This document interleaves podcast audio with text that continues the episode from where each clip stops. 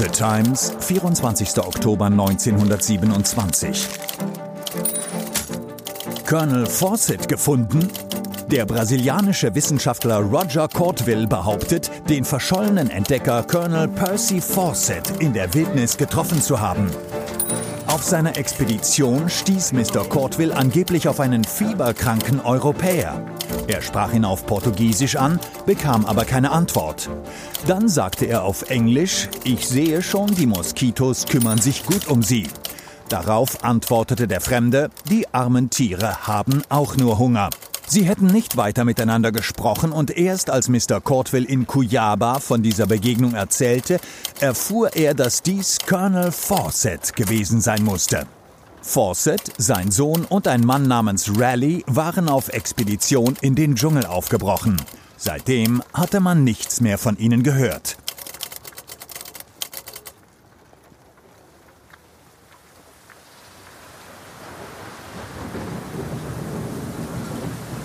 Januar 1925, New Jersey, USA. Schwere Regentropfen fallen auf das graue Kopfsteinpflaster. Seichter Nebel wabert durch die schwarzen Gassen. Wogen dunklen Wassers sammeln sich am Horizont und brechen sich an den alten Steinmauern des Docks. Ein riesiges Schiff liegt im Hafen. Seine blassen Lichter spiegeln sich in den Pfützen. Daneben hat sich eine Gruppe von Menschen versammelt. Einige von ihnen haben aufgeschlagene Notizbücher dabei, andere tragen schwere Kameras auf dem Arm.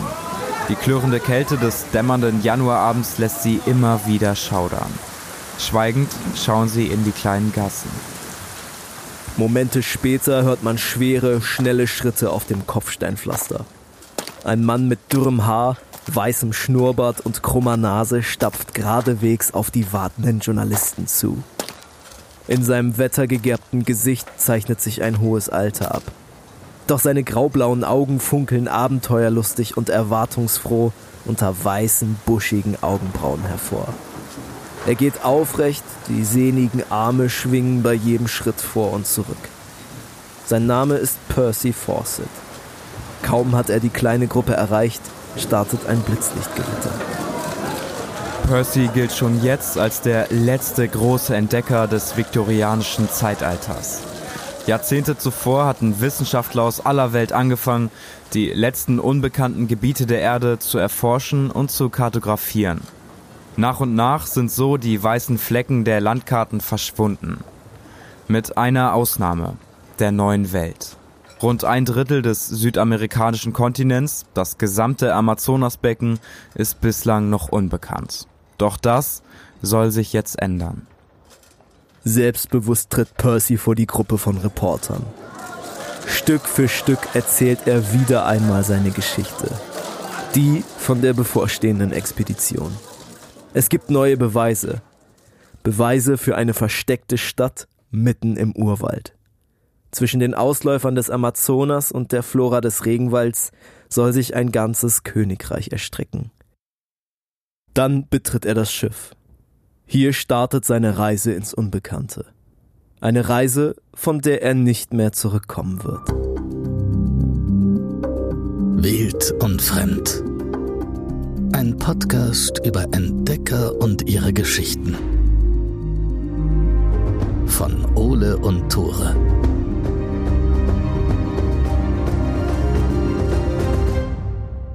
Moin! Herzlich willkommen zurück zu Wild und Fremd, euer Abenteuer-Podcast, wieder mal mit nur einem funktionierenden Mikrofon. Ich bin Ole und ich besitze dieses funktionierende Mikrofon.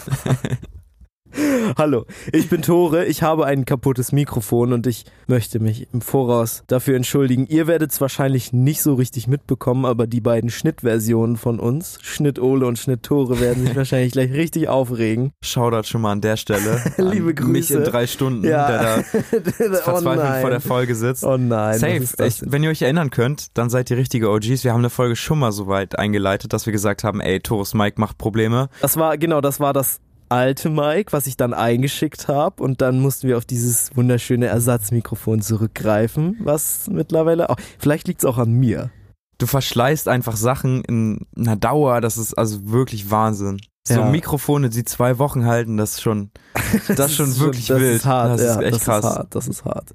Das nächste wird bestimmt lange halten, ich bin mir sicher. Ich hoffe sehr. Heute sprechen wir über die versunkene Stadt Z, über Percy Fawcett. Ihr habt die Einleitung schon gehört. Und ich würde an der Stelle nochmal ganz gern liebe Grüße rausgeben an jemanden, der ziemlich häufig unsere Folgen hört und uns schon vor sehr langer Zeit auf Insta geschrieben hat mit der Bitte, hey, mach doch mal bitte was über die versunkene Stadt Z. Vielen lieben Dank auf jeden Fall. Wenn du das hörst, dann hast du ja wieder eingeschaltet und hier kommt deine Folge. Wenn ihr uns auch auf Instagram schreiben wollt, dann könnt ihr das super gerne tun. Ad wild und fremd, alles zusammengeschrieben. Wir freuen uns über jeden Kommentar, über jede private Nachricht und über jeden Follow. Und über jeden Themenvorschlag. Wenn ihr Ja, irgendwie Bock Fall. auf irgendwas habt, wir haben eine ziemlich lange Liste mit Sachen, die wir noch machen müssen. Und die, Machen müssen die so. Ihr macht was über Expeditionen, warum ist denn das noch nicht drin? es, wir müssen wirklich einiges Ja. aufholen noch. Aber wenn ihr, wie gesagt, Ideen habt und so ein bisschen so drei, vier Monate Puffer habt, dann äh, kommt das auf Das jeden kommt Fall. dann auf So, jeden Fall, ja, keine genau, Sorge. Safe. Heute geht's um die versunkene Stadt Z. Es geht um einen ehemaligen Landvermesser, der ein gefallenes Königreich im Dschungel sucht und danach nie wieder von seiner Reise zurückkehrt. Als dieser ehemalige Landvermesser zu dieser Reise aufbricht, ist er schon ziemlich bekannt. Die Presse nennt ihn Livingston des Amazonas. Kleiner Verweis dazu auf unsere zweite jemals produzierte Folge. Der Typ hat also schon vorher Südamerika dick erforscht. Percy Fawcett ist sein Name und seine Kindheit war, auch ähnlich wie die von Livingston, nicht so nice. Fawcett wird 1867 in Devon geboren, das ist in England. Er wird in ja, ein gut bürgerliches Elternhaus schon reingeboren, also das ist jetzt keine Bauernfamilie, die sich da durchschlagen muss. Aber seine Eltern sind ihm gegenüber schnell distanziert und abweisend. Die zeigen dem kleinen Percy nur wenig Liebe und schicken ihn mit 19 aus dem Haus. Seine Mutter schreibt ihn bei der königlichen Armee ein, angeblich, das belegen mehrere Quellen, weil sie die Uniformen von denen so nice findet. Die Mutter war generell ein nicht so rationaler Mensch, die hat sehr spirituell gedacht und sich auch an Helena Blavatsky orientiert. Das war so eine russische spirituelle Frau, die relativ bekannt war und damals schon viele Bücher geschrieben hat und so und die Mutter von Percy hat das alles gelesen, was sie geschrieben hat. Sie hat die Theorien auch an ihren Sohn weitergegeben und was ich so spannend fand an der Sache war eine Theorie von dieser Frau Blavatsky, dass es verschiedene Städte gibt auf der Welt, verlassene Städte, in denen sowas wie Gottheiten warten und ihr Wissen mit den Menschen teilen, die diese Städte finden. Vielleicht war das nicht der ausschlaggebende Antrieb für die Geschichte, die wir heute hören werden, aber es war sicherlich einer der Nebengründe. So heuert Percy 1886 bei den britischen Truppen als Soldat auf einem Stützpunkt in Sri Lanka an. Also ganz Mega weit weg ja, einfach. Mitten in Indien quasi. Wir wissen nicht, ob seine Mutter da auch Einfluss drauf ausgeübt hat. Sie hatte auch ein Interesse an diesem Indien, an diesem spirituellen Wachstum, was da passiert ist. Keine Ahnung. Was Percy diese ziemlich kurze und lieblose Kindheit aber lehrt, ist, dass er relativ schnell unabhängig wird. So, ne? Er kann mit sich selber klarkommen, er lernt alleine zu leben und so fühlt er sich in dem neuen Land bei den fremden Menschen auf Anhieb wohl. Und er lernt einfach ein Mädchen kennen, die drei Jahre jüngere Nina. Das ist eine Tochter eines Richters und was er noch nicht weiß, 15 Jahre später soll sie seine Frau werden und ihn dann auch bei seinen Abenteuern begleiten. Percy selber bleibt bis 1903 beim Militär. Er fühlt sich relativ wohl, für ihn ist das Ganze aber eher so ein Mittel zum Zweck. Also er macht da ein bisschen Geld, aber das Ziel seines Lebens ist eigentlich was ganz anderes. Nachdem er ein paar Mal versetzt wird, wechselt er dann den Beruf und bewirbt sich bei dem Secret Intelligence Service in Marokko. Das ist der MI6, ne? Das ist der Geheimdienst, bei dem James Bond auch noch unterwegs ist. So crazy, der Typ lebt einfach mein Traumleben. Ich weiß nicht. Percy wird im Geheimdienst, im britischen Geheimdienst zum Landvermesser ausgebildet. Aber natürlich, wenn du beim Geheimdienst arbeitest, dann sitzt du nicht nur im Büro und füllst irgendwelche Tabellen aus, sondern du bist auch unterwegs. Und das passiert drei Jahre später, wird Percy eine ziemlich heftige Aufgabe zugeschoben. Er soll nach Bolivien gehen, sein erstes Mal nach Südamerika. Dort herrschen blutige Aufstände und der junge Percy soll diese Aufstände schlichten und im gleichen Atemzug auch das Land vermessen, um neue Grenzen festzulegen. Percy macht das richtig gut. Die Routen, die teilweise für Wochen eingeplant waren, reist er zu Fuß in wenigen Tagen ab. Als am Ende alles vermessen ist, legt er mit größter Präzision und Ordnung Grenzen fest, die teilweise bis heute noch gültig sind. Und in dieser Zeit, in dieser Zeit in Bolivien, kommt noch eine Stärke von Percy zum Ausdruck. Die Ureinwohner Boliviens sind eigentlich nicht so happy, dass da jetzt ein Europäer durch ihr Land läuft, Gebiete festlegt, irgendwelche Grenzen zieht, einfach so durch ihre Stämme hindurch. Und dann kommt es sogar zu einem Attentat. Eines Tages fährt er mit dem Kanu durch den Amazonas, als er angegriffen wird. Da hat sich eine Gruppe Ureinwohner am Ufer versammelt und die Besatzung und ihn beschossen. In diesem Pfeilhagel greift Percy aber nicht nach einer Waffe, um sich zu wehren, sondern nach einem alten Akkordeon. Als er dann anfängt zu spielen, sind die Angreifer einfach mega verwirrt. Diese Taktik funktioniert so gut, dass der Beschuss aufhört und die Ureinwohner einfach nur dieser fremden Musik zuhören und komplett chillen sind. ja. Später werden sie sogar gute Freunde und die Ureinwohner geben Percy im dichten Dschungel sicheren Begleitschutz. Diese Gelassenheit und Ruhe, auch in dieser Extremsituation unter Beschuss noch so klar denken zu können, das ist ein Grundstein für alle späteren Abenteuer. Aber das, was er vielen Entdeckern voraus hat, ist eigentlich nur seine Art, mit Menschen umzugehen.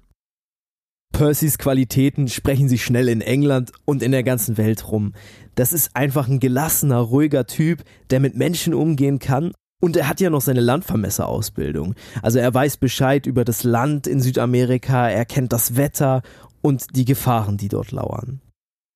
So wird er jetzt nicht mehr primär eingesetzt, um Land zu vermessen oder Grenzen festzulegen, sondern um zu forschen, um zu kartieren und die letzten weißen Flecken auf der Weltkarte verschwinden zu lassen.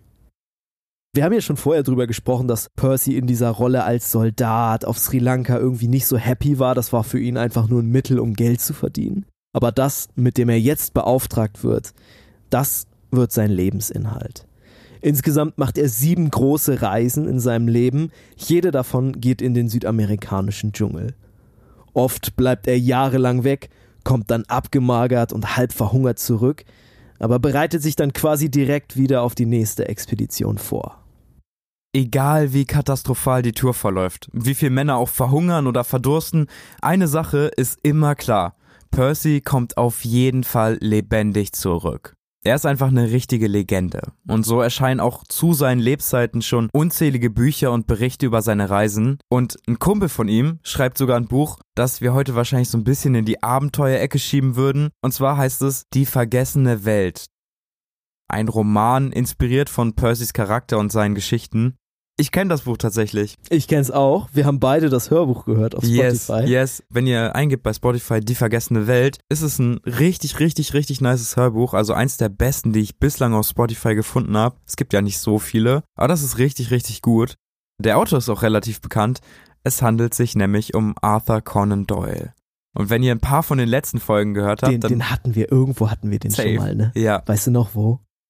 Bei der Mary Celeste, bei dem Geisterschiff, Ah, ja. da war Arthur Conan Doyle auch beteiligt. Da gab es ja dieses große Mysterium, was wirklich passiert ist mit der Besatzung. Und Arthur Conan Doyle hat dann eine Kurzgeschichte dazu geschrieben und hat gesagt, ja, das war so und so, mit so einem verschwundenen schwarzen Stein und eine relativ rassistische Geschichte auch eigentlich. Die hat sich dann aber auf der Welt verbreitet und wurde dann einfach so als Wahrheit abgestempelt und Arthur Conan Doyle saß dann so und hat gesagt, ey Leute, das stimmt nicht, das habe ich mir ausgedacht. Aber keiner hat ihm mehr zugehört. Aber es ist schon das zweite Mal, dass er hier in unseren Geschichten vorbeikommt. Man merkt, dass unsere Geschichten in einer sehr engen Zeit teilweise spielen. Komplett, ne? komplett. Das ist schon so. Aber mit diesen Geschichten, die Arthur Conan Doyle und auch andere Autoren in die Welt bringen, entsteht so ein Mythos vom südamerikanischen Dschungel. Und da geht es vor allem um eine Stadt, die wir heute unter dem Namen El Dorado kennen. Also eine Stadt mit unermesslichem Reichtum, mit Königen, die sich mit Goldstaub pudern und Feldern voller Zimtbäume. Das war immer ein wichtiges Detail. Zimt war nämlich damals fast so teuer wie Gold, also ein wahnsinnig wichtiger Rohstoff. Diese Legende breitet sich mit den ganzen zurückkommenden Abenteurern aus dem Amazonasgebiet in der westlichen Welt aus. Darüber könnte man jetzt fast eine eigene Folge machen, aber nur so viel. Die Beweise für so ein Eldorado können mit der Legende nicht mithalten.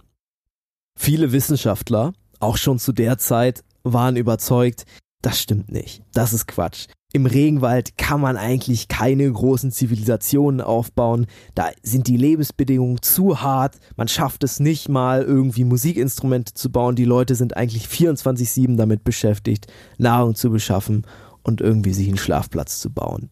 Safe, also die Wissenschaftler haben mit dieser Meinung, dass Eldorado nicht vorhanden ist, dass es nicht existent ist, natürlich recht.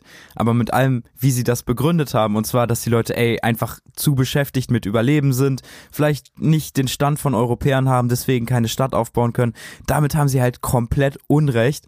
Und ich meine, wir erinnern uns an die Entdeckung von Machu Picchu, wir erinnern uns an die ganzen ähm, Maya-Stämme und so, die da Tempel gebaut haben. Das ist dir wahrscheinlich danach extrem, voll ins Gesicht geklatscht, ja, ne? Das sind extrem ausgebildete Zivilisationen und nur weil die jetzt vielleicht das Rad nicht alle erfunden hatten, heißt es ja nicht, dass sie nicht großartige Städte bauen konnten und auch sehr hoch zivilisiert zusammenleben konnten. Es war ein bisschen so ein rassistischer Unterton in diesen Studien häufig. Für Percy steckt in jeder Legende aber auch irgendwo ein wahrer Kern. Deswegen glaubt er schon, dass da irgendwo eine große Stadt, die noch unentdeckt ist, im Regenwald liegt.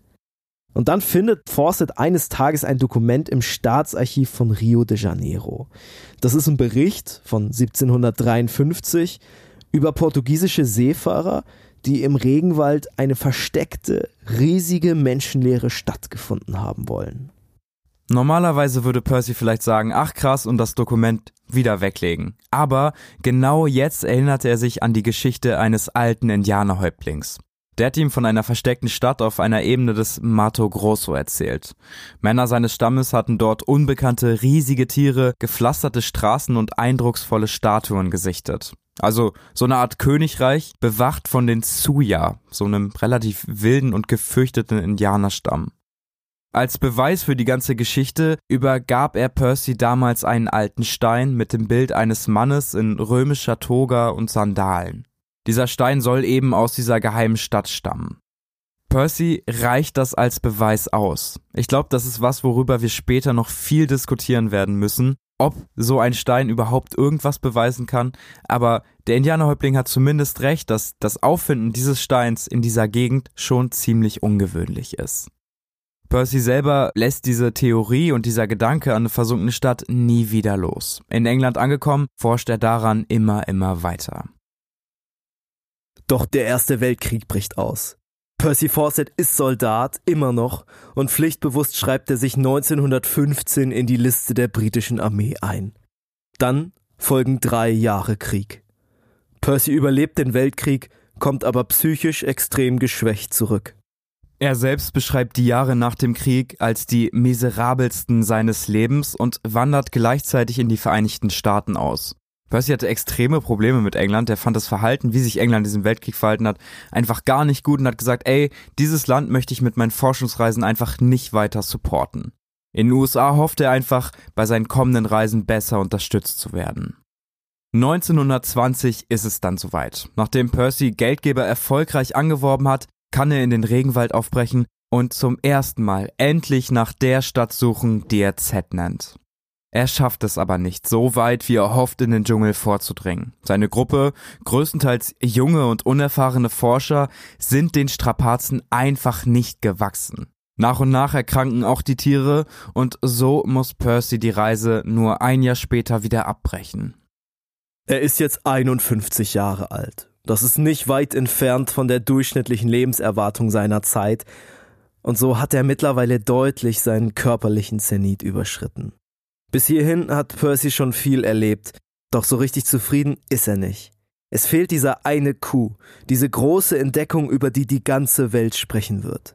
Deswegen will er ein letztes Mal aufbrechen, um die mysteriöse Stadt Z im Regenwald endlich zu finden. Das wäre die Krönung seiner Forschung. Und so beginnt Percy mit den Vorbereitungen für seine letzte, seine größte und seine insgesamt siebte Reise, auf die er sich wagen wird. Doch wieder fangen die Schwierigkeiten schon bei der Planung an. Die Geldgeber interessieren sich nur wenig für Percys Pläne, die Entdeckung einer versunkenen Stadt scheint einfach zu unwahrscheinlich und die Beweise, die er für die Existenz hat, sind viel zu ungenau. Es gab einen richtigen Hype und zwar hat einige Jahre davor John Wow Machu Picchu entdeckt.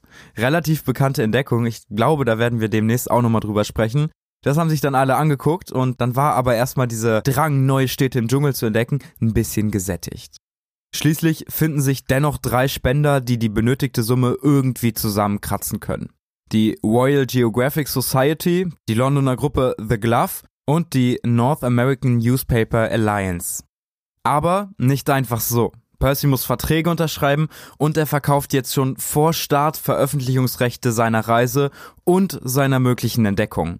Das klingt erstmal krass, es war aber gar nicht mal so ungewöhnlich. Ich glaube, das hatten wir schon bei einigen Reisen, dass da vorher schon Rechte verkauft wurden, um eben diese finanziellen Ausgaben irgendwie stemmen zu können. Ja, bei fast allen war das so. Ja. Um nicht den gleichen Fehler wie bei seiner letzten Reise machen zu müssen, braucht er jetzt vor allem anderen erstmal eine loyale Gruppe. An der Stelle trifft Percy eine ziemlich schwierige, kontroverse Entscheidung.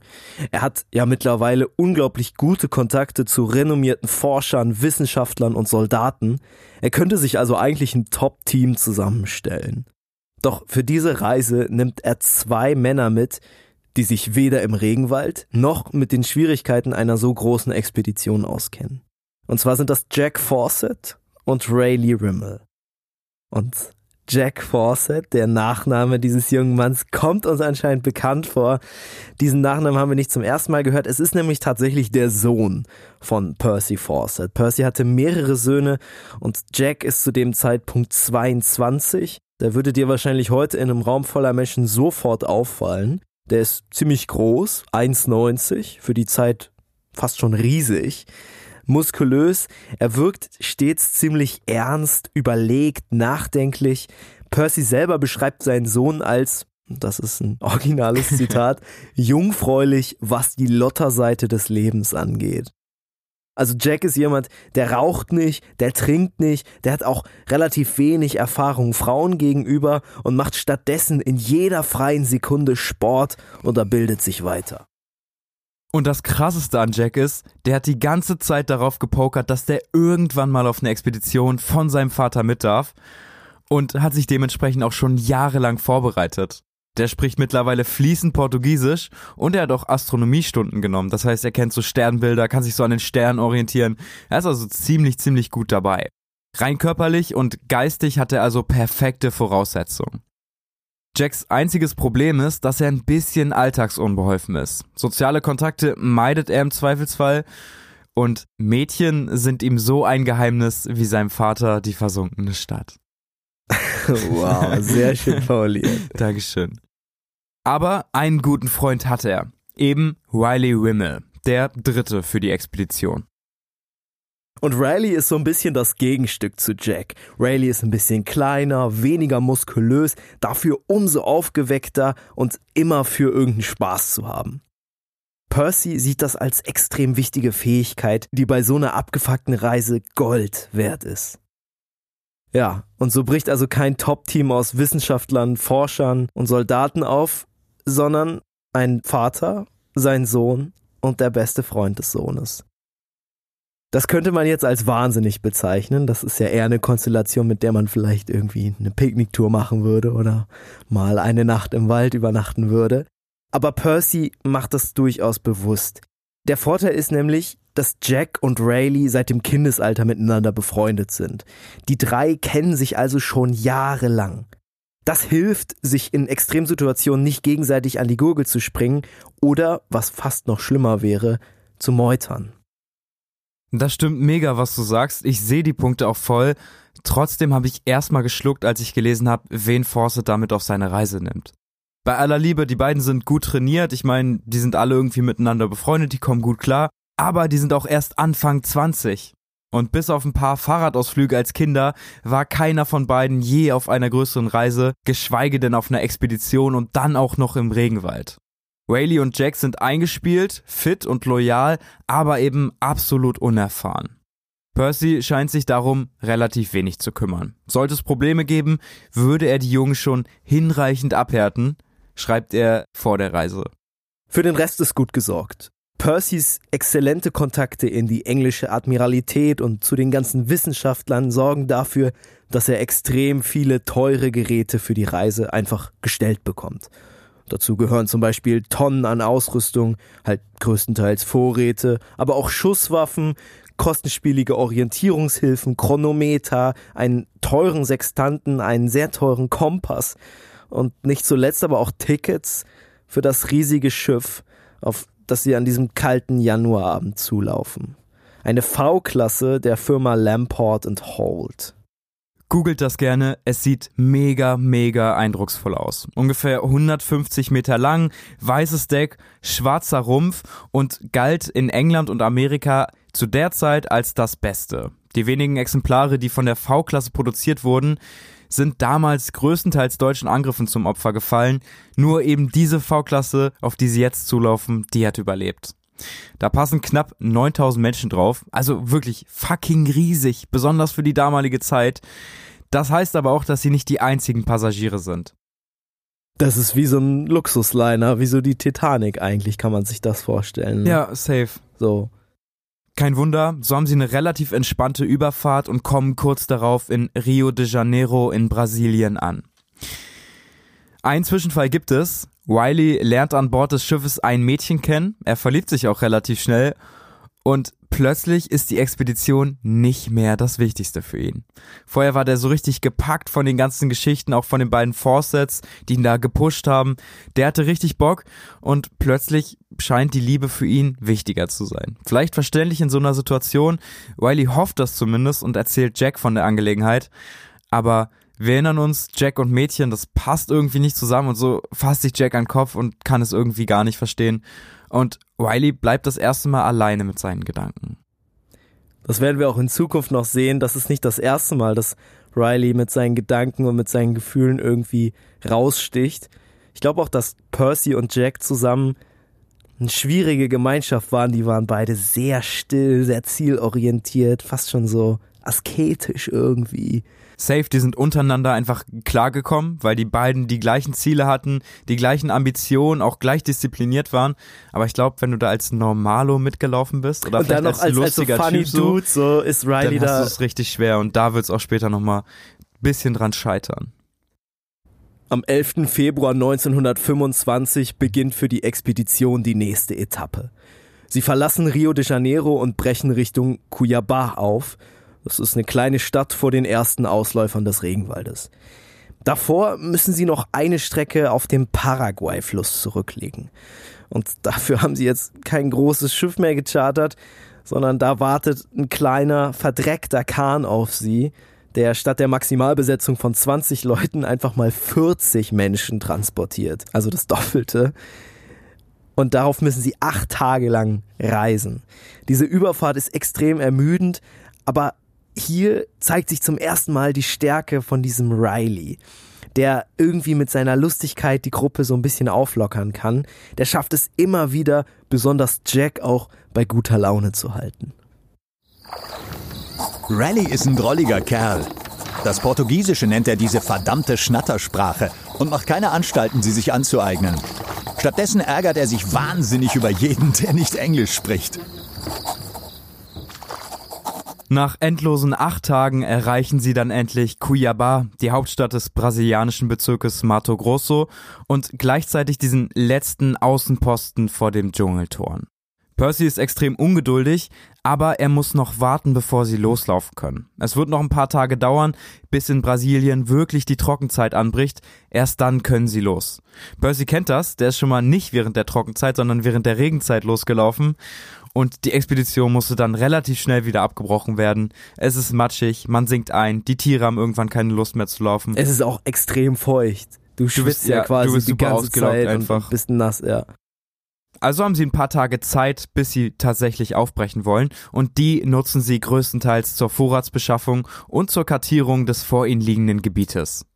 Und sie kümmern sich das erste Mal um Rileys wunde Füße die sind durch diese bisherige Reise, die ja eigentlich fast nur auf dem Boot passiert ist, trotzdem schon ordentlich in Mitleidenschaft gezogen worden. 14. April. Die Post ist angekommen. Die letzte, die wir erhalten werden, denn am 20. brechen wir auf. Es würde dich belustigen, mich mit einem 14-tägigen Bart zu sehen. Ich werde mich noch viele Monate nicht rasieren. Wir haben unsere Stiefel getragen, um sie einzugewöhnen. Rallys Füße sind mit Heilpflastern bedeckt, aber er ist begeisterter denn je, da nun der Reisetag näher rückt. Schnell sind die drei Engländer in Cuiabá bekannt wie ein bunter Hund. Alle in dieser kleinen Stadt wissen von ihren Absichten. Sie wissen, dass da drei Forscher aufbrechen, um eine verschollene Stadt im Regenwald zu finden. Und das führt dazu, dass immer häufiger Ureinwohner aus irgendwelchen angrenzenden Siedlungen und Dörfern vorbeischauen und sagen, hey, Percy, hast du nicht Bock irgendwie mitzukommen? Wir haben hier auch ein cooles Dorf willst du das nicht vielleicht irgendwie in deinen Bericht mit reinschreiben? Wir haben ja auch coole Tempel, guck mal, guck mal. Die hoffen also, dass sie dadurch berühmt werden.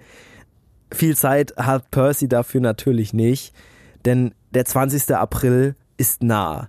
Der Tag, an dem offiziell die Regenzeit für beendet erklärt wird, die Trockenzeit beginnt und damit auch die Reise losgehen kann. Am genannten Tag versammelt sich am Stadtrand eine Traube von Menschen, die Percy, Jack und Riley verabschieden möchte. Neben den drei Männern machen sich noch zwei Brasilianer, ein Träger und ein Führer, sowie vier Pferde, acht Esel und zwei Jagdhunde für die bevorstehende Reise bereit. Im Grunde genommen sollen die einfach helfen, Vorräte, Nahrung und Ausrüstung durch den Dschungel transportieren zu können.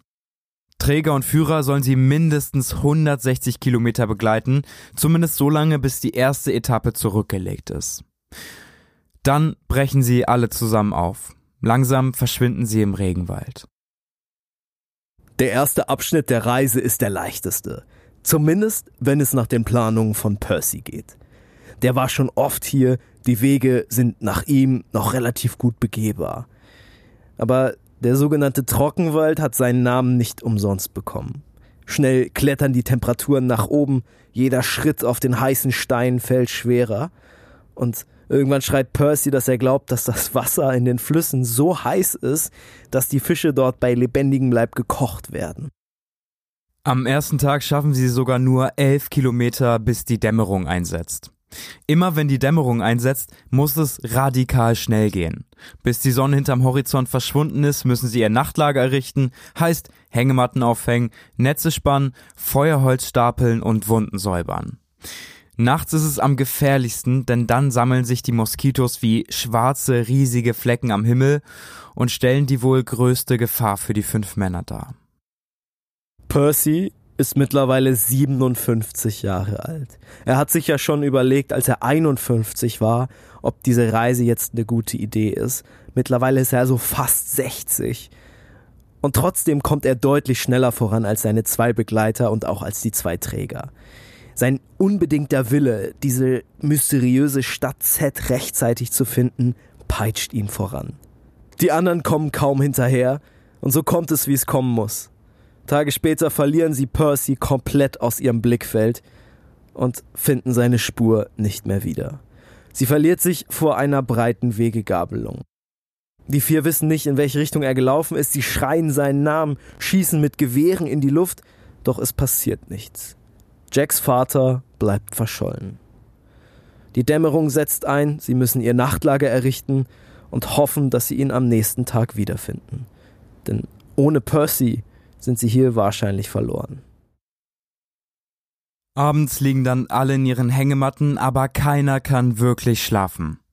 Besonders Jack nicht. Klar, in ihm keimt irgendwie die Angst, dass sein Vater von wilden Indianerstämmen verschleppt worden sei. So erkundigt er sich dann bei diesen beiden Brasilianern, dem Träger und dem Führer, nach gefährlichen Indianern in der Gegend. Und der Führer erklärt ihm auch prompt, hey, hier wohnen irgendwo Kayapo-Indianer. Er meint, die sind hier ganz in der Nähe und die haben so Knüppel, die haben so Holzknüppel, damit schlagen die ihre Feinde nieder, töten die damit und schleppen die dann in ihr Dorf. Das führt natürlich dazu, dass Jack nicht unbedingt besser einschlafen kann als vorher, wach bleibt. Ja. Die anderen sind dann auch irgendwie so ein bisschen, bisschen wach noch, äh, weil die dann auch diese Angst vor den Kayapo-Indianern nochmal gegenwärtig haben. Und so sitzen dann alle am nächsten Tag todmüde beim Frühstück. Plötzlich hören sie ein lautes Krachen und sie sehen einen Mann auf seinem Pferd durch das Unterholz brechen und auf die kleine Gruppe zuhalten. Bei diesem ominösen Mann handelt es sich natürlich um Percy Fawcett. Der erklärt, ganz chillig, oh, ich habe den Tag davor irgendwie Felsmalereien entdeckt, bin dann in eine kleine Höhle mit meinem Pferd und dann habe ich gemerkt, oh, ihr seid schon vorbeigezogen, es dämmert schon. Dann habe ich mich in die Höhle gelegt und da einfach gepennt. Für den war das also Ja, ein kleiner Tagesausflug, kein Grund zur Sorge. Die anderen hätten jetzt natürlich einen guten Grund, sauer auf ihn zu sein. Aber niemand beklagt sich. Um sich vor der Aufregung des letzten Tages zu erholen, legt die Gruppe einen ganzen Tag lang Pause ein. Doch wieder kann niemand wirklich rasten. Ihr Lagerplatz scheint in einem riesigen Insektenschwarm zu liegen. Immer wieder werden sie von Moskitos gestochen und besonders für Rayleigh ist das ein Problem. Sein eh schon wunder Fuß entzündet sich so immer weiter. Am Boden wimmelt es von Zecken in aller Größe. Und Raleigh wurde so ernstlich gebissen, dass er am Fuß eine Blutvergiftung bekam. Er zeigte sich den ganzen Tag bis zum Rio Cuyaba niedergedrückt. Die Stromschnellen und der schwache Zustand unserer Tiere machten es unmöglich, den Fluss zu überqueren. Weiter oben fanden wir eine Furtstelle. Raleigh konnte wegen seinem schlimmen Fuß nichts tun. Ich habe zwölf Pfund zugenommen, ungeachtet der viel geringeren Nahrungsaufnahme. Raleigh hat mehr abgenommen, als ich zugelegt habe. Und er ist es, der offenbar die Anstrengungen der Reise am meisten spürt. Jack und Percy haben eine Eigenschaft gemeinsam. Die sind beide extrem empathielos. Und so merken sie kaum, dass sie Rayleigh immer mehr von ihren Gedanken und Gesprächen isolieren. Beide beklagen sich ja über dessen kaputten Fuß, im gleichen Zusammenhang, dass er ja die Reise, die Suche nach der versunkenen Stadt erheblich stören würde. Sie sagen also nicht, oh, armer Rayleigh, das tut dem bestimmt voll weh und er fühlt sich bestimmt voll ausgeschlossen, sondern sie sagen, fuck, wir beiden Armen, wir können jetzt nicht so schnell vorankommen. Genau, das wie wir beeinträchtigt uns. Genau. Ja. Dein Wunderfuß ist ein Problem für, für uns. uns. Und so schreibt Percy auch an seine Frau, man lerne erst einen Menschen erst dann richtig kennen, wenn man mit ihm in der Wildnis sei. Und das stimmt, das stimmt sicherlich. Rayleigh ist nicht mehr der offene, gut gelaunte Typ. Er ist schläfrig und wortkarg mittlerweile. Aber ich finde, es sollte klar sein an der Stelle, dass es nicht an seinem Wesen Outdoor liegt, sondern einfach daran, dass er heftige Schmerzen hat, dass er kaum laufen kann und dass Jack und Percy die ganze Zeit in Riesenschritten vorweglaufen. Trotzdem nehmen Percy und Jack erstmal ein wenig Rücksicht und gehen jetzt zumindest ein bisschen langsamer. Vier Wochen nachdem sie aus Kuyaba, dieser letzten Zivilisation vor dem Dschungel, aufgebrochen sind, erreichen sie ein kleines Dorf im Regenwald.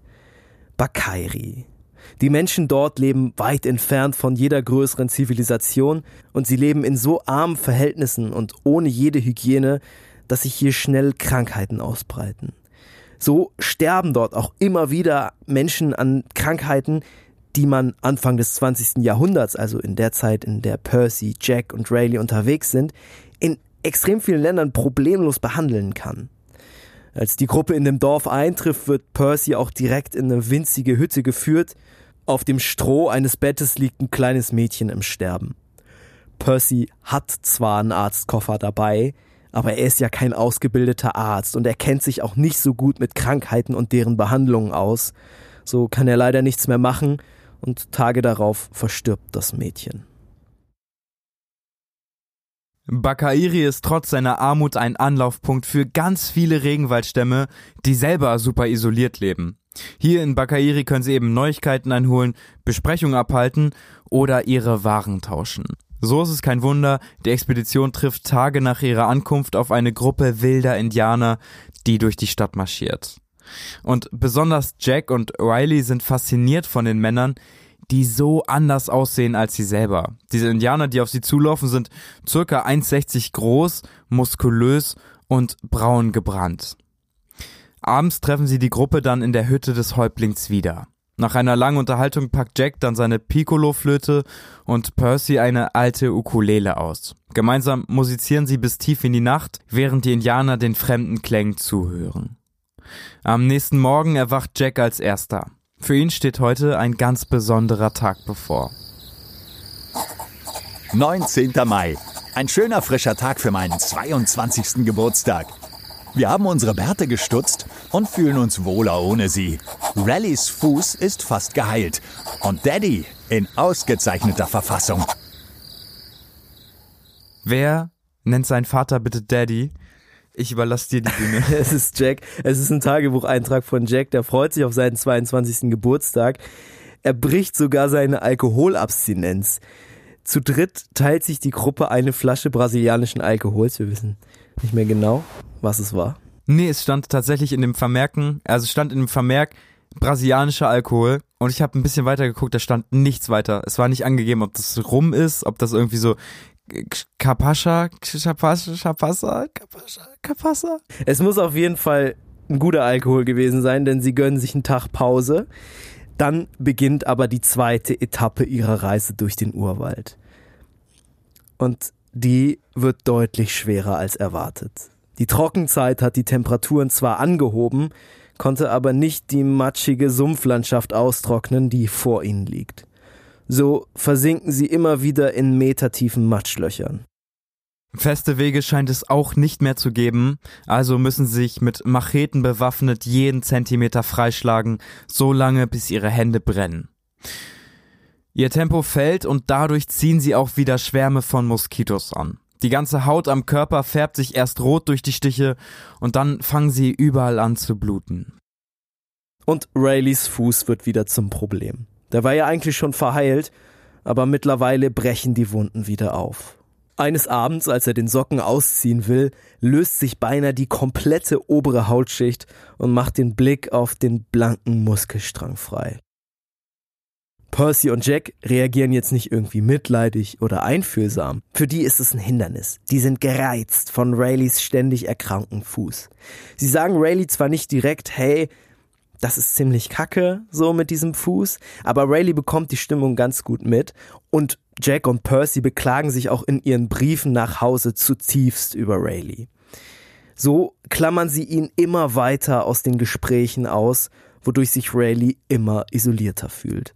Und dieser ehemals so lustige, spaßige Kompagnon von Jack wird irgendwie immer mehr zum Ballast für die gesamte Gruppe.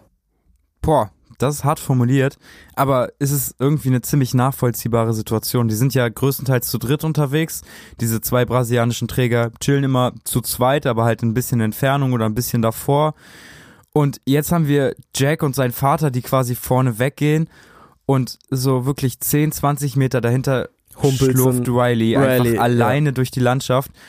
Und weder Jack noch Percy sagt, ey, so und so sieht's aus mit deinem Fuß, das und das können wir machen oder wir würden dich jetzt nach Hause schicken oder das sagt ihm einfach niemand. Der wird alleine gelassen damit, aber da wird auch nicht gesagt, ey, wir passen das Tempo an. Es kümmert sich niemand um ihn. Und so ist klar, dass Rayleigh dann irgendwann in einem Brief an seinen Bruder schreibt, hey, drei sind einer zu viel. Mir ist der Ruhm der Expedition egal, ich fühle mich im Moment einfach nur schrecklich einsam. Und auch Jack, Rileys bester Freund, merkt nicht, wie es ihm wirklich geht. Wie für seinen Vater zählt auch für ihn einzig und allein dieses Erreichen der geheimnisvollen Stadt Z. 20. Mai. Die Fotografien wurden soeben entwickelt und es sind einige sehr gute von den Indianern dabei. Auch von Daddy und mir. Erfolgreiches Entwickeln ist schwierig, weil das Wasser so warm ist. Wir hatten Glück, in einem Fluss Wasser von nur 20 Grad Temperatur zu finden. Nun ist Rallys zweiter Fuß angeschwollen. Er rieb oder kratzte ihn eines Morgens und als er nachmittags beim Baden die Socken auszog, blieb die Haut daran kleben und hinterließ eine rohe Stelle. Jetzt ist der Fuß geschwollen. Was soll aus ihm werden, wenn wir erst wirklich in den Bereich der Insekten kommen? Ich weiß es nicht. In einer Woche stehen uns ausgedehnte Tagesmärsche bevor. Ich hoffe nur, dass seine Füße es aushalten mögen. Das nächste Mal werde ich vielleicht gar von Z ausschreiben. Fun Fact, wenn du Fotos entwickeln willst, was übrigens ein sehr großes Unterfangen ist, vor allen Dingen, wenn man zu dritt auf so einer Expedition im Dschungel unterwegs ist und ja noch nicht mal einen festen Tisch hat, dann brauchst du immer Wasser, was entweder deutlich kälter oder deutlich wärmer ist als die Umgebung, in der du dich befindest. Im Winter muss es halt wärmer sein und im Sommer muss es deutlich kälter sein.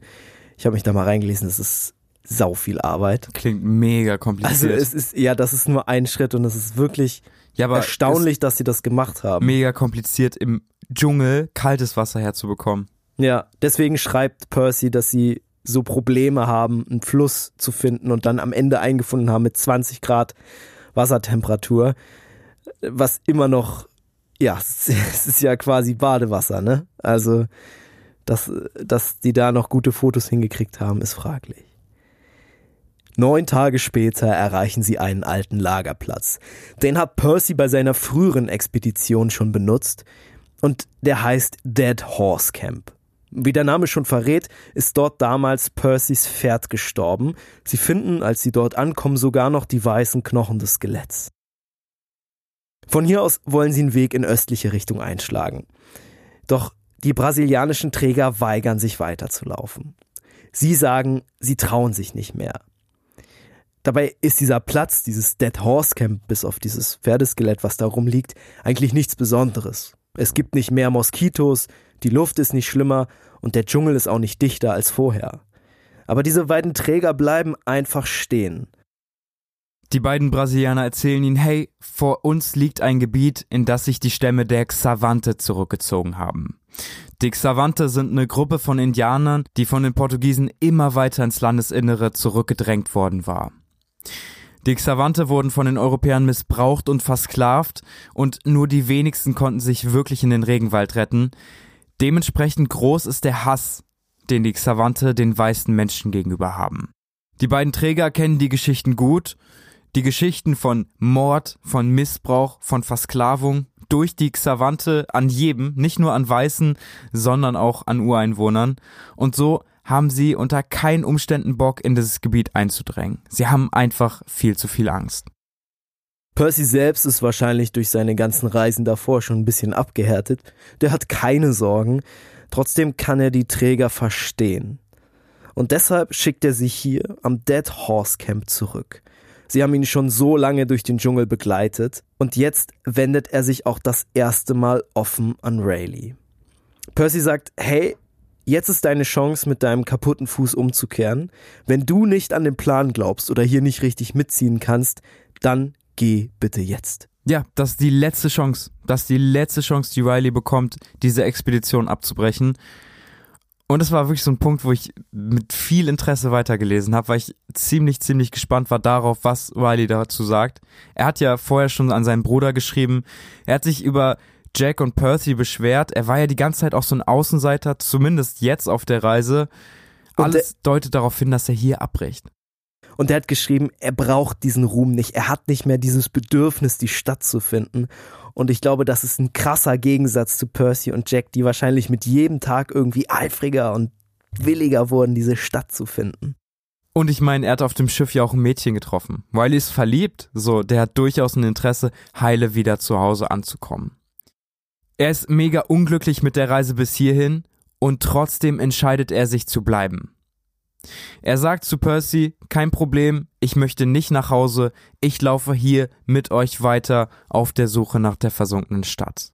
Vielleicht macht er das nicht unbedingt aus Loyalität seinen Gefährten gegenüber, sondern eher aus Angst, alleine den Rückweg antreten zu müssen. Denn spätestens ab hier wird die Reise für die drei richtig gefährlich. Percy schnappt sich noch ein letztes Mal das Briefpapier und schreibt ein paar Zeilen an seine Frau in England. Dead Horse Camp, 29. Mai 1925. Es fällt schwer, diesen Brief zu schreiben. Unmengen an Fliegen stürzen sich auf uns, manchmal die ganze Nacht hindurch. Die schlimmsten sind die ganz kleinen, die trotzdem stechen wie Moskitos. Die Kopfnetze können sie nicht fernhalten und durch die Moskitonetze fliegen sie einfach hindurch. Wir wollen noch ein paar Tage im Lager bleiben. Unsere zwei Führer gehen von hier zurück. Sie werden immer nervöser und ich kann es ihnen nicht übel nehmen. Wir ziehen weiter. Jack geht es gut. Er ist glänzend in Form. Ich bin von Zecken und kleinen schwarzen Fliegen am ganzen Körper zerstochen. Raleigh macht mir Sorgen. Er trägt immer noch einen Verband am Bein, will aber nicht umkehren. Noch müssen wir nicht zu Fuß gehen, aber ich weiß nicht, wie lange das noch gut gehen wird. In einer Woche wollen wir Kontakt mit den Indianern aufnehmen und dann endlich zum berühmten Wasserfall aufbrechen. Nachts ist es sehr kalt, morgens frisch. Gegen Mittag kommen die Insekten und die Hitze. Und von da an bis 6 Uhr abends ist es die reinste Misere im Lager. Hab keine Angst wegen eines Versagens in irgendeiner Hinsicht. Percy.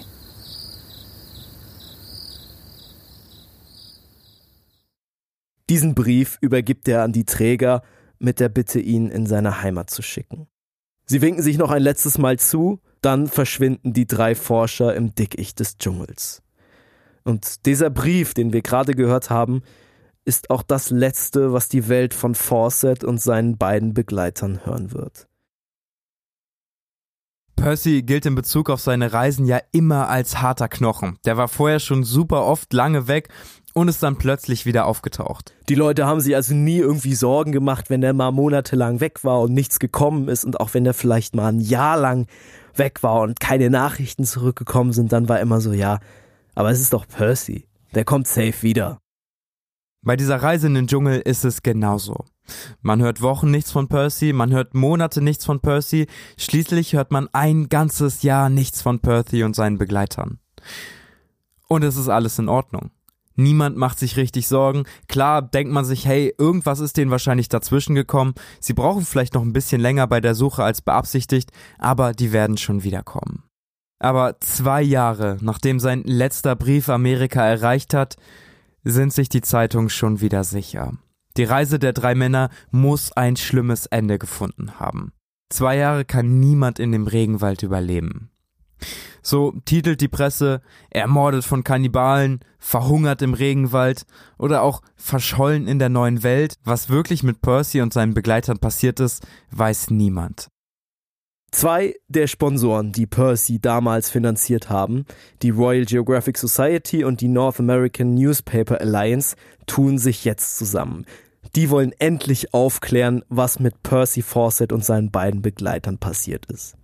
Zusammen stellen sie eine Crew auf, die das Schicksal der Teilnehmer klären soll und vielleicht noch weitere Entdeckungen im Dschungel unternehmen soll. Der Anführer dafür steht schon fest.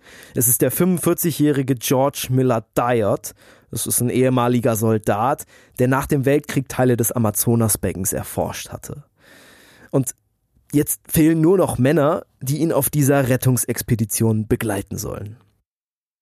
Wir sagen bewusst Männer, denn die Sponsoren haben schon im Voraus Frauen von der Expedition ausgeschlossen. In der Los Angeles Post erscheint eine Anzeige. Diet sucht nach vier kleinen, schlanken, jugendlichen Männern, die alleinstehend sind. Er verfolgt nämlich die Theorie, kleine Männer überleben in Extremsituationen besser. Die brauchen im Zweifelsfall weniger Nahrung und können sich auch ganz gut in so ganz kleine Kanus zwängen. Das wichtigste Einstellungsmerkmal ist ihm aber die Unabhängigkeit. Männer, die Frauen oder Familie haben, würden eher aufgeben und im Zweifelsfall unnütz sein, da sie nur an ihre Liebsten denken würden. Shoutout an Riley an dieser Stelle. Die Presse macht auch keinen Hehl daraus, dass da dicke Gefahren auf die Reisenden lauern. Für alle ist klar, wenn selbst Fawcett, Percy Fawcett, der schon sechs Reisen in den Dschungel unternommen hat, wenn der es nicht zurückschafft, vielleicht sogar im Urwald umgekommen ist, dann wird diese provisorische Hilfstruppe wahrscheinlich noch viel eher scheitern. Trotzdem, trotz dieser ganzen Gefahren, die die Zeitungen auch reißerisch titeln, melden sich rund 20.000 Bewerber auf diese Rettungsmission. Das Verschwinden der Fawcett-Expedition ist auch zwei Jahre später noch ein Medienspektakel. Und natürlich hoffen viele auch nicht nur darauf, Fawcett zu finden, sondern auch irgendwie auf eigenen Ruhm, eigene Ehre und viel Geld. Und das liegt vor allen Dingen daran, dass Livingston, über den haben wir am Anfang ja auch schon gesprochen, ein paar Jahre zuvor in Afrika verschwunden ist. Es wurde ein relativ normaler Typ ausgesandt, Henry Morton Stanley, der Livingston dann tatsächlich gefunden hat, zurückgekehrt ist und dann plötzlich auf allen Titelseiten des ganzen Landes war. So, das hat ihm super viel Ruhm eingebracht und dann dachte jeder Normale zu Hause, hey, wenn ich das auch schaffe, dann lande ich vielleicht auch auf allen Titelseiten und das war für viele so ein Motivationsschub. Es gibt aber auch manche, die wirklich ernsthaft Sorgen haben. Zum Beispiel Roger Rimmel. Das ist der Bruder von Rayleigh Rimmel, der ist 30 und der macht sich natürlich zwei Jahre lang schon extreme Sorgen und will jetzt endlich Gewissheit über den Verbleib seines Bruders haben, koste es, was es wolle. Roger ist aber nicht autoerfahren.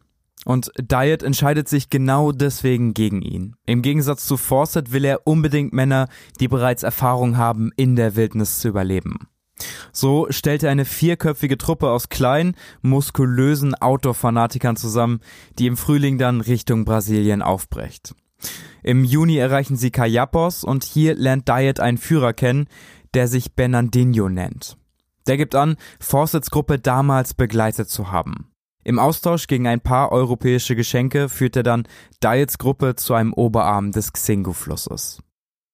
Dort stößt Diet mit seiner Rettungsexpedition auf eine kleine Baumgruppe. Als sie sich die näher anschauen, sehen sie, dass das Holz eingeritzt ist und Diet entdeckt kleine runenförmige Zeichen in diesen Bäumen.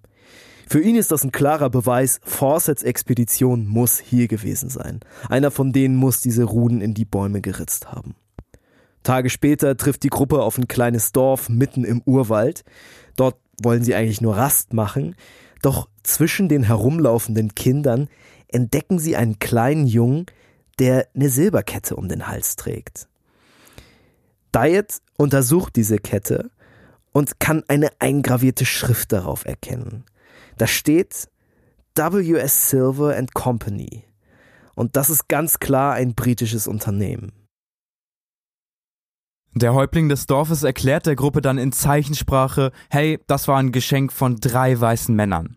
Doch was danach passiert ist und wohin die Männer gelaufen sind, dazu möchte der Häuptling komischerweise erstmal nichts sagen. Erst Stunden später scheint ihm die Geschichte wieder einzufallen. Er ruft Suyas, Bung Bung Bung und wirft sich dann mit einem Kreischen zu Boden. Die Suyas, von denen haben wir am Anfang schon mal gehört, das ist so der gefürchtetste Indianerstamm der Gegend.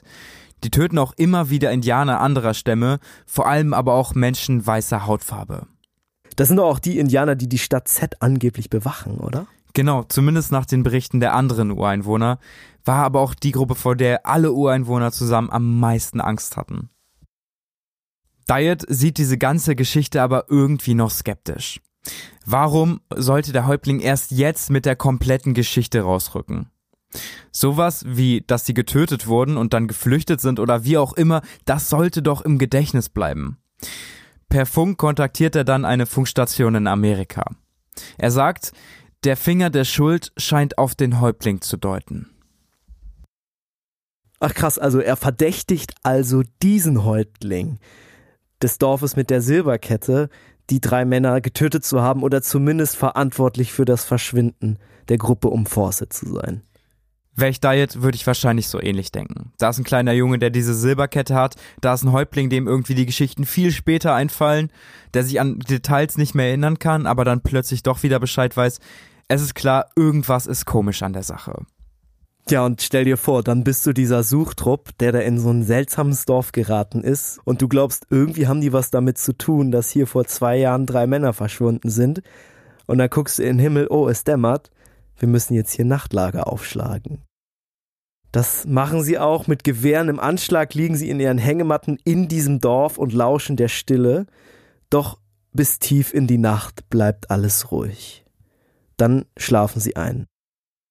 Als sie am nächsten Morgen aufwachen, ist das Dorf, in dem sie gestern noch Befragung durchgeführt haben, auf einmal verlassen. Der Häuptling und sein Stamm sind nicht wieder aufzufinden. Stattdessen kommen andere Indianerstämme nach und nach zu Diet und dem Suchtrupp. Bis zum Nachmittag sind es etwa 2000 Männer, die sie mit Pfeil und Bogen bedrohen. Und alle wollen Geschenke von Diet und dem Suchtrupp. Der hat aber keine mehr. Er verspricht also den Indianern, hey, am nächsten Tag habe ich wieder welche, dann gebe ich jedem von euch eine Axt und ein Messer. So gehen die Indianer dann auch alle schlafen. In der Nacht wittert der Suchtrupp dann endlich seine Chance zu fliehen. Langsam schleichen sie an den schlafenden Indianern vorbei, steigen in die Kanus und nehmen Kurs zurück nach Kayapos. Monate später treffen die Männer zwar krank und ausgemergelt, aber immerhin vollständig zurück in Amerika ein. Und dort erklärt Diet relativ schnell seine Theorie zu Fawcetts Verschwinden. Der komische Häuptling hat ihn auf jeden Fall getötet, nachdem auch Fawcett und seine Begleiter keine Geschenke mehr für den Stamm hatten. Man könnte meinen, okay, jetzt ist die Geschichte um Fawcett und seine beiden Begleiter aufgeklärt. Doch viele Wissenschaftler halten die Theorie von Diet irgendwie für ziemlich unwahrscheinlich. Da wären zum ersten die Baumruhen, die Diet da gesehen hat, die stammen mit ziemlicher Sicherheit nicht von Fawcett und seinen Begleitern. Und weißt du noch, wer Diet damals zu diesen Baumruhen geführt hat? Ja, das war so ein komischer Stammesführer, ne? Safe, wir haben gerade schon über den geredet, Bernardino, der gesagt hat, hey, ich habe die Fawcett-Gruppe auch damals angeführt, bis hierhin habe ich die gebracht und dann bin ich wieder zurückgelaufen.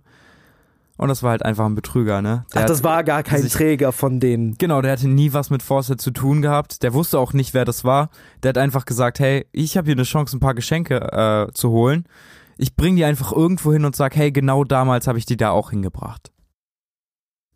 So wird die Suche nach der Expedition vorerst eingestellt. Das Medieninteresse an der Geschichte erlischt langsam, bevor es zehn Jahre später in den 1930er Jahren wieder ein bisschen aufflammt.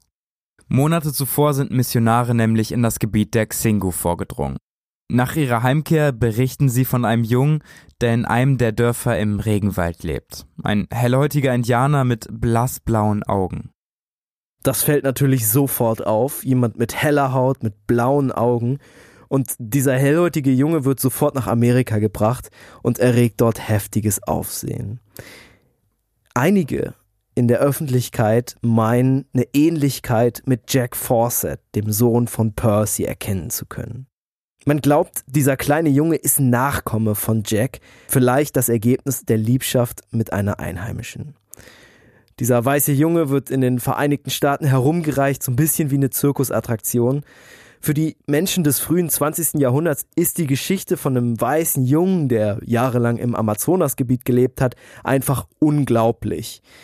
Nur ein Mensch glaubt nicht an diese Geschichte. Und zwar Nina Fawcett. Nina ist ja bekanntlich die Mutter von Jack, die Frau von Percy, und sie erkennt irgendwie keine besondere Ähnlichkeit zwischen ihrem Sohn und diesem kleinen weißen Indianerjungen. Besonders dessen blasse und immer zugekniffene Augen verwundern sie vielmehr. Der kleine weiße Junge wird untersucht und schnell stellt sich heraus, hey, das ist gar kein Nachfahre eines weißen Expeditionsteilnehmers. Der kleine Junge ist einfach ein Albino. So verliert er seinen Status als Attraktion ganz, ganz schnell. Er wird aus Amerika ausgewiesen und in den Straßen von Cuyapa, hunderte Kilometer von seinem Zuhause entfernt, ausgesetzt. Jahre später stirbt er dort an den Folgen schweren Alkoholkonsums. Das ist schon eine krasse Geschichte, ne? Also da sieht man nochmal, wie rassistisch die Gesellschaft da war, diesen kleinen weißen Jungen irgendwie auszustellen als Attraktion und dann so zu ditchen einfach das war dann halt einfach so egal. So, ne, als es, als klar war, es hey, ist, das ist nichts, gar kein Weißer. Genau, der, der, hat, der hat nichts der hat mit keine, den Europäern kein, und Amerikanern weißes zu tun. Blut in Anführungszeichen in sich, das ist eigentlich nur ein Albino. Dann ist er nicht mehr, dann, dann ist er nicht mehr special, ja. dann ist er einfach nicht mehr interessant. Genau, und dann ist er und dann so macht man sich wert. nicht mal die Mühe, ja. den nach Hause zu bringen, sondern lässt ihn da irgendwo in den Straßen einfach, raus. Ja. Ein Junge, der vorher im Urwald gelebt hat, ne? Und ein Junge, der sicherlich auch in seinem Heimatdorf nicht unbedingt die beste Zeit hatte als Albino. Ja, glaube, der sowieso schon Probleme ja, hatte, ja, auf jeden Fall. Ja, und nach dieser Geschichte von dem kleinen weißen Jungen wird es wieder ruhig um das Fawcett verschwinden. Die Presse widmet sich anderen Themen, Percys Nachfahren glauben nicht mehr so richtig an eine Aufklärung, und so tut sich 20 Jahre lang fast nichts. Erst im April 1951 wendet sich ein amerikanischer Regierungsbeamter an die Familie des Verschwundenen. Dieser Regierungsbeamte ist von einem Brasilienbesuch heimgekehrt und er behauptet, die Kalapalos-Indianer hätten zugegeben, drei weiße Männer getötet zu haben vor vielen, vielen Jahren. Darüber hinaus hätte er für seine Theorie einen guten Beweis, nämlich einige der Knochen von Percy Fawcett höchstpersönlich. Wenn das stimmt, dann hätte man Fawcett endlich gefunden. Man könnte die Knochen untersuchen, man könnte viel darüber rausfinden, wie weit Fawcett tatsächlich gekommen ist und was auf dieser Reise noch passiert ist. Doch diese vielversprechende Spur stellt sich schnell als falsch heraus. Die Knochen werden nach Amerika verschifft und dort untersucht. Da erkennen die Wissenschaftler aber, hey, das sind nicht die Überreste einer der Teilnehmer. Die Knochen deuten nämlich nur auf einen 1,64 Meter großen Mann hin. So klein war keiner der drei Teilnehmer. Danach werden schon wieder Forscher in den brasilianischen Regenwald geschickt. Einheimische berichten von einer Gruppe weißer Männer, ein alter Anführer und zwei Jungen, die vor langer Zeit ihr Dorf besucht haben.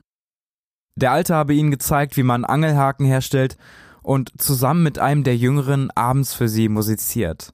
Ist irgendwie eine Beschreibung, die ziemlich gut auf, besonders eben auf Jack und auf ähm, Percy passt, die beide Musikinstrumente dabei hatten. Und ähm, ja, dass Percy weiß, wie man An Angelhaken fertigt, sollte relativ klar sein. Ich glaube, dass die Einheimischen auch gesagt haben, dass irgendwie einer dabei war, der mal so ein bisschen außerhalb von der Gruppe war. Das würde ja auch auf Rayleigh auf jeden Fall zutreffen. Nach einigen Tagen, so ist die Erzählung dieser Einwohner, sei der alte weiße Anführer auf den Häuptling zugekommen und habe ihm zu verstehen gegeben, dass sie jetzt weiterziehen müssen. Der Häuptling fragt ihn, ja, wohin müsst ihr denn? Und dieser weiße Mann zeigt auf den östlichen Teil des Dschungels.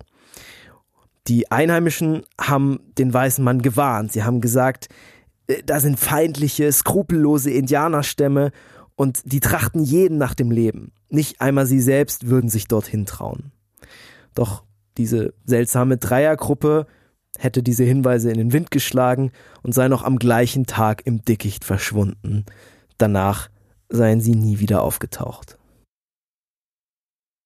Bis heute ist unklar, was mit Percy, mit Jack und mit Rayleigh wirklich passiert ist. Ihre Spuren verlieren sich irgendwo im Dschungel des Amazonasgebietes. Klar, viele Wissenschaftler haben es sich in den folgenden Jahrzehnten zur Aufgabe gemacht, abschließend zu klären, was damals wirklich passiert ist. Theorien gibt es viele, aber bislang keine endgültigen Beweise.